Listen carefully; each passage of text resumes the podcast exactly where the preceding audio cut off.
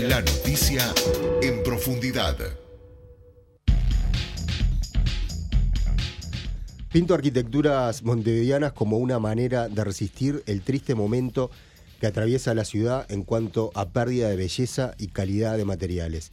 Lejos de creer que esto es una postura frívola o meramente estética, la desaparición de estas construcciones trae consigo otras calamidades que nadie parece advertir. La proliferación de cajas de yeso, vidrio y aluminio anodino generan males mayores, la academia no deja de dictar cursos sobre patrimonio, se rasgan las vestiduras, mientras el mercado de la especulación inmobiliaria se devora todo. ¿Alguien sabe quiénes habitarán los cientos de metros cuadrados que se están levantando? ¿Hay más gente y no nos enteramos? Por eso, entre otras cosas, pinto. Esto es un texto que publicó nuestro invitado de hoy, Jorge Faruelo, en su página de Instagram, que está acompañado, por supuesto, eh, por muchas acuarelas eh, de las esquinas de, Montevideo, esquinas emblemáticas, que Jorge va eh, rescatando del olvido, si se quiere, y por lo menos es una forma de guardarla este, en nuestra memoria. Y por eso te damos primero las gracias y después la bienvenida a los estudios de Océano FM para charlar un rato con nosotros. Correcto, muchísimas gracias. Gracias por la invitación. Muy fuertes esas palabras. Son tuyas. Eso es, bueno, ¿para qué me cuando, ¿viste que cuando Viste que cuando la, cuando lo lee otro, en la radio y con No, pasa que la voz de Federico no, es, es, es esa voz, es el efecto. Yo cuando lo escribí no sonaba así. no sonaba tan duro. Ahora, ahora te, pusiste un poco nervioso. Y me voy, ¿dónde está la puerta? Este, porque ahora te van a venir a buscar y decir, ¿qué, qué te metes con nosotros?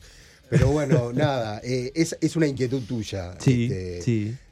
Eh, pero como observador. Eh, es una inquietud como, como dibujante, como pintor, como artista es una palabra grande, pero bueno, mm. así este, nos presenta. Te queda bien, y, no, y está bien que es también la mirada de otros hacia mí. Yo creo que cuando alguien reconoce en el otro eso, bueno, está, está bien, es la mirada de los otros también.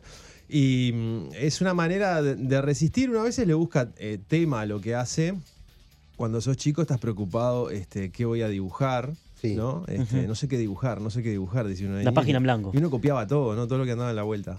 Este, y ahora uno se pregunta el para qué. Bien. Estoy en esa, estoy más, estoy más grande, ¿no? Estamos más grandes. Entonces uno se pregunta el para qué. Entonces cada pincelada que vas a dar o cada trazo que tirás en el dibujo, eh, yo busco un para qué. Eh, intento comunicar algo. Obviamente, como mi fascinación son las formas bellas, que puede ser en la figura humana, que también es mi otro tema. Eh, te, especializás en retratos. Ahí está, o en la caricatura, o en la observación de personas. También esa, la, belleza en las formas de, los materiales y, bueno, de las cosas tangibles que están ahí, que parecía que iban a estar toda la vida, o que iban a estar toda la vida con uno. Un buen día parece que no. Y es una manera de capturar todo eso. Este, y bueno, y después eh, la parte docente, que uno se va arrimando también a la historia del arte. Bien. Y estás obligado, empezás a encontrar en un montón de libros cosas que parece que eran importantes y que después en los hechos parece que no. Por eso también a veces hablo un poquito de, la, academia. Contanos algunas de las esquinas que has pintado y que... Eh, que no existen más. Sí, o, que por lo menos están ahí y, que a veces no le prestamos atención y vos la capturás como para decir, bueno, miren, acá está esto. Porque es verdad que se está perdiendo mucho patrimonio y como decís vos en este texto, por lo general no es para bien, o sea, son cosas eh, de yeso, eh, cuadradas, sin forma. Estoy harto de ver esquinas que donde había un bar que tenía su impronta y de repente aparece un, no sé, viste, un hábitat, un farmashop, no sé. a veces no es todo tan bajón, porque a veces simplemente eh, son de Montevideo y a veces de Buenos Aires claro. o, de otros lugares o lugares por los que paso en una esquina y, levanto la cabeza y me llama la atención eh, cómo está pegando la luz un día, de, una tarde, este, o cómo está iluminado en la noche. Claro. O estoy saliendo con, los nenes de la escuela y, capturo ese momento y, quiero compartirlo con ellos también. Y es una manera de llegar a casa o al taller y empezar a generar, no, no solamente, bueno, lugares que se están yendo, también tiene que ver con con lugares por los que uno pasa todos los días. Ayer subí una de, la, de la Plaza de los 33, la Plaza de los Bomberos. Claro, que todavía llamada. Bueno, claro, y, que está ahí, pero me basé en una foto que era un poco más vieja. Y es la plaza que yo cruzo todos los días que voy a trabajar, ¿no? Estábamos hablando no, fuera del aire de, los lugares donde uno hace muchos años que transita. Y bueno, o sea, Y- la, la zona del Juan 23. Exactamente, y poner la mirada eh, en ese monumento que está en esa plaza, este, en el edificio. Que a veces Eh, pasa desapercibido. Y inmediatamente me doy cuenta que la gente te, te comenta. Yo paso por ahí, o yo iba a tomar un café con, con- con determinado, no sé, una novia, un- mi padre antes de casarme, te Sí, decía- sí, sí. ¿no? Una amiga que me dijo eso el otro día, me- te conmueve. Entonces, este, a veces son edificios porque son emblemáticos o porque son históricos. Y a veces porque uno les echa el ojo por algún motivo y la gente te devuelve eso. Y esto está buenísimo. Jorge, hoy salió una noticia, eh, perdón, no, el jueves salió una noticia, una noticia no, una nota en Sí, búsqueda. un artículo, ¿no? Un artículo sobre, de la sección de cultura sobre, bueno, justamente esto, la destrucción de casas patrimoniales. Mm. Está el proyecto Guerra, está el proyecto No Demuela Montevideo.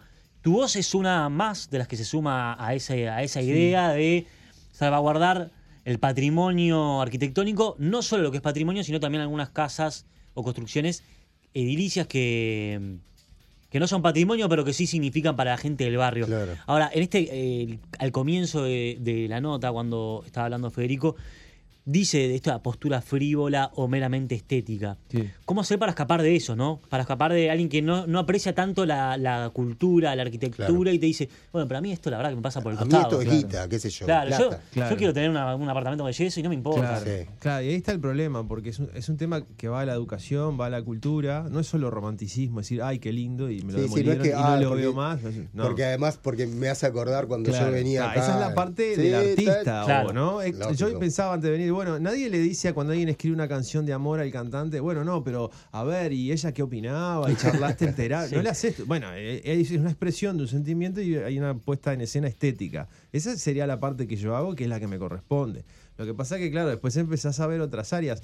Eh, hay un tema de especulación inmobiliaria, hay un tema, yo Sí. me lo pregunto, ¿verdad? ¿Qui- ¿Va a venir gente de otro lado? ¿Tanta gente está viniendo? Porque demuelen una casa o dos o tres que están juntas y de repente se levantan tres o cuatro edificios de un montón de pisos. Totalmente. Y bueno, yo creo que, que- que por ahí hay un tema. Después, eso genera también el cambios en los barrios. La palabra esa gentrificación, que para mí es la mezcla de gente y centrifugación. Es como que revuelven la gente y la tiran para otro lado.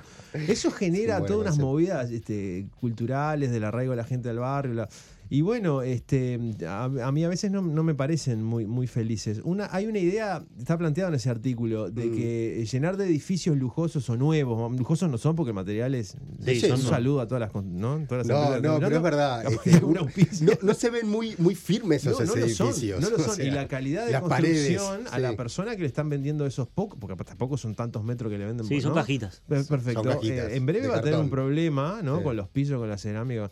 Este, entonces te lo están vendiendo muy caro, ¿no? Estás cambiando un material bueno por uno muy caro. Este, y vos lo estás pagando muchísimas veces a- Sí, en años, ¿no? total. Bueno, ahí hay un tema. Eh, y entonces la pregunta es, eh, eh, ¿remodelar así una ciudad es invertir y que la ciudad sea más efectiva? Porque eso después lleva este, que se atasca el tránsito en todos lados, bueno, una falsa idea de la seguridad también, porque después se generan otro tipo de robos en torno a esos lugares. Claro, sí. Este, el otro día escuchaba algunas este, modalidades en Chile de robo, gente no vamos a dar ideas porque todavía parece que no llegó, pero sí, eh, echa la ley, echa la trampa. Mm. Sí, sí, Entonces, sí. esa- ese falso espejito de color de que llenar de eso lo hace pujante. No, no se está en contra, nadie está en contra de que las ciudades se modifican y avanzan porque pasan todo el Y mundo. que se modernice, pero. Claro, pero donde se necesita, Mm. como, ¿no? De los lugares que se necesita, tal vez se necesita más inversión en, en- en vías más efectivas del tráfico. Ahora que está, bueno, está esta cuestión ecológica, es decir, hay, hay preguntas que te quedan resonando. Una ¿no? pregunta que no atañe a tu arte, pero ya que estamos en el tema, y esto que está dividiendo a los montevideanos es isla en Punta Gorda, ¿sí o no? No, no, claro que no. Este, no, no, no creo que tengan un espacio ahí para mí. Creo que, iba- que dijeron que no. Este, No, ya- ya- que- a ver, ojo, está, es, una, es una, una propuesta que se ha debatido tanto sobre algo que realmente por ahora no es nada. eh, A mí lo que más me causa gracia es cuando eso. le, decí- le quieren decir al inversor, no, pero lo queremos en Canal. Pero la plata es mía, yo lo hago yo quiero. O sea, No, si, no, no, si usted no quiere acá, no me me voy a otro lado. Me parece que se ha, se ha dado un color gigantesco, pero sí, eh, obviamente eh, no. eh, rompe todo si el paisaje. me van a llamar ¿no? a mí, me van a consultar, este, le- les, diría que no. Eh, capta- a veces son cosas, yo no sé si son, ustedes están en el mundo de las noticias, si, Sí. si no son noticias para, eh, viste, cuando haces una negociación, tirás un disparate y decís, bueno, ta, pero lo otro pasó, viste. ¿Qué, qué es lo que puede haber Puede ser, abajo o atrás? sí. no? A, a mí como periodista me sorprende, incluso es una noticia que dimos en búsqueda. Sí.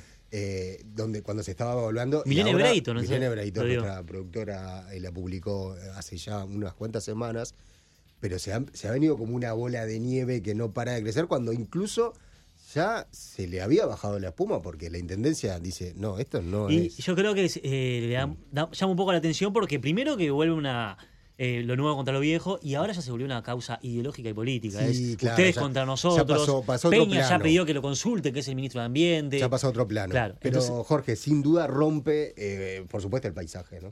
Eh, la- a ver, la- eh, las ciudades Vos como eh, son así, son, son una pelea eh, por el Mm. territorio, lo Claro, dicen en todos es lados. parte de la ciudad. Claro, yo le- lo que pasa, yo no sé si es un efecto post-pandémico o, o había algún freno de mano puesto y no, también nos, nos estamos viendo como que ahora se están ganando algunos años perdidos de la pandemia. No lo sé, pero es, es bastante abrumador y a mí me llama la atención.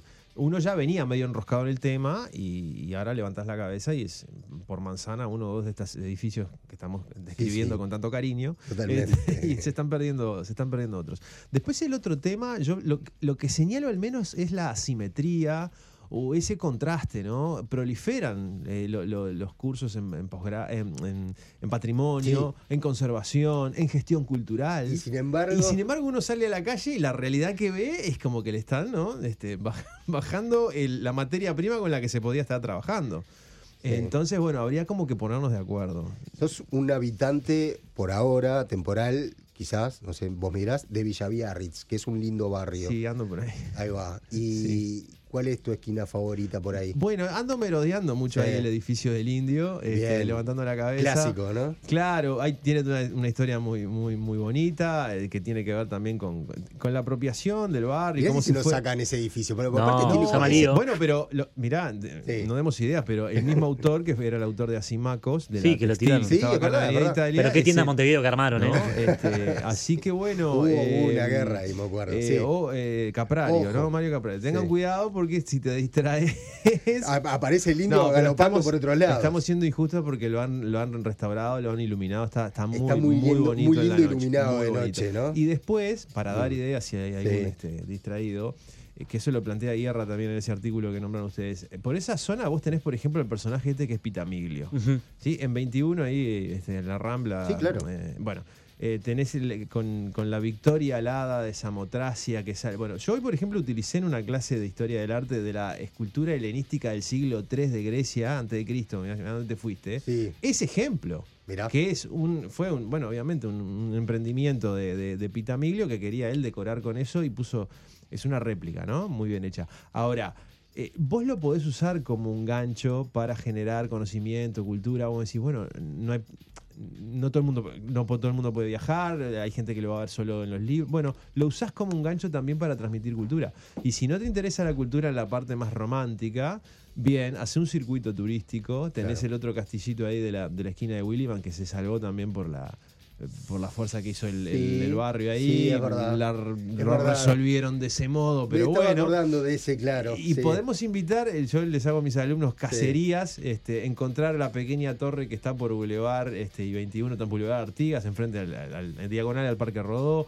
Empezás a construir un poco el relato, el mapa de la ciudad que uno camina. Bueno, yo ya llevo 43 años Claro, en esta ciudad y Claro. la vas caminando y No, está bueno transmitirlo. Yo siempre digo también, yo a veces ponía en mi Instagram que el motivo siempre hay que mirar para arriba, porque vos mirando para arriba te encontrás con, con cosas que, Maravillas. que te encontrás con maravillas en el centro de la ciudad. Maravillas de oficios que Sí. se han perdido y Sí. cuando se- la gente se rasca la cabeza y dice, ¿qué podemos hacer para que la gente haga cosas, para que la gente estudie, para que los jóvenes se motiven, para...